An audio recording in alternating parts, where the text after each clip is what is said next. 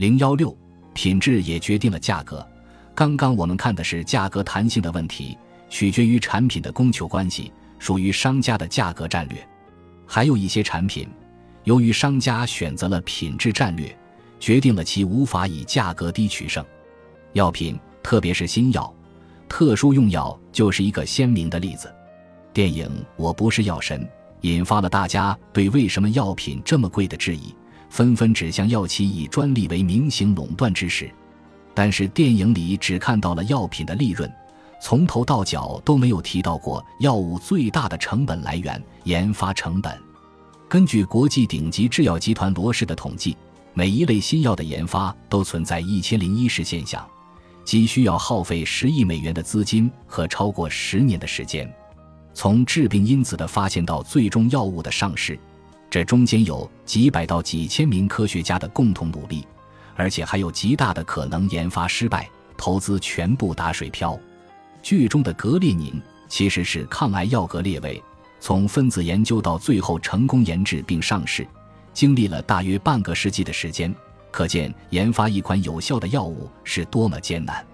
为了实现独特的治疗效果，就必须投入昂贵的研发成本。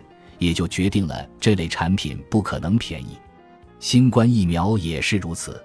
美国宣布将支持世界贸易组织有关新冠疫苗知识产权豁免协议的谈判，希望以此尽快在全球普及安全有效的疫苗，结束新冠肺炎疫情。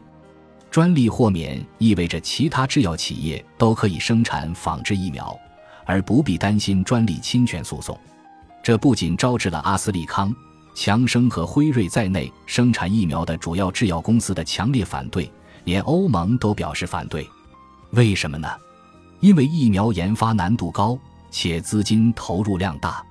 辉瑞 CEO 在公开信中表示，他们是从头开始建立的制造基础设施，在疫苗开发结果未知之前，公司已经投入了二十亿美元，其二零二一年的研发总支出将超过一百亿美元。缺乏专利保护会使制药公司的研发动力大幅度降低，更重要的是可能会面临资金支持障碍。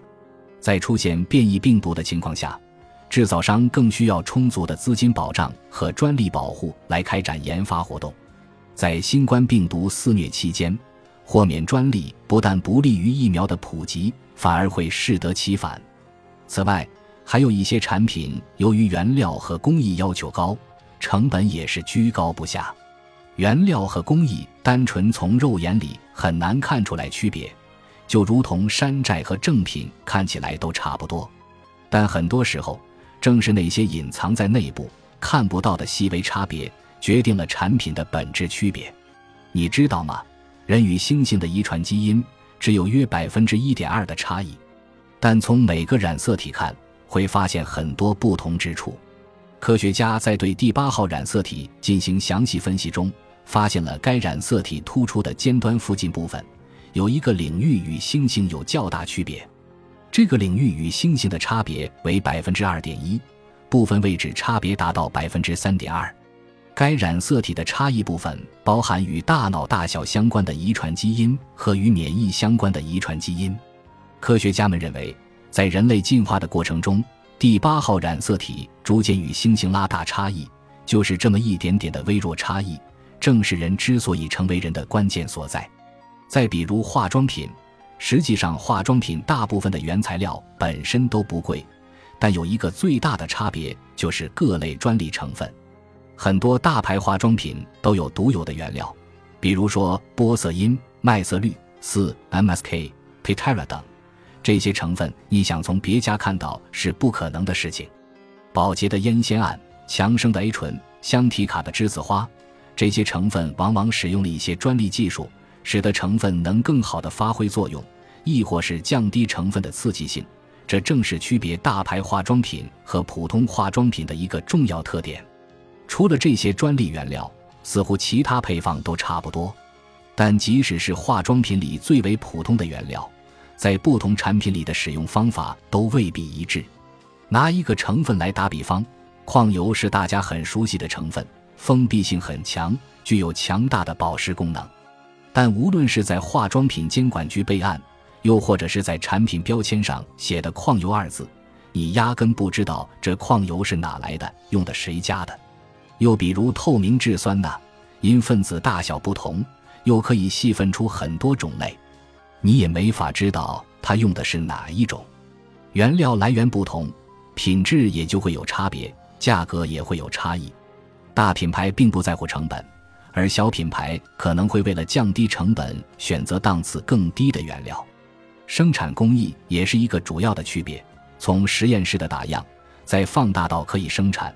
过程并不是简单的线性放大，量越大，这一放大的过程越难。比如，护肤品从实验室小样到生产，最重要的就是要混合均匀，把一堆原料，包括水和油，变成可用的护肤膏霜，本质就是混合。而要将物料混合均匀，首要的关键操作就是搅拌。我曾经有个合作伙伴。原来在跨国化妆品 OEM 工厂做技术支持，前两年为了追求更高职务，去了西部省份某家小厂做技术总监。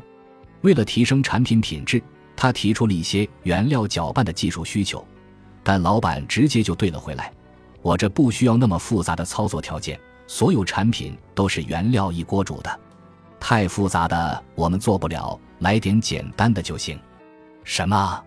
培训工人？哎呀，你好搞笑！今天他在这里做事，明天谁知道还来不来上班呀？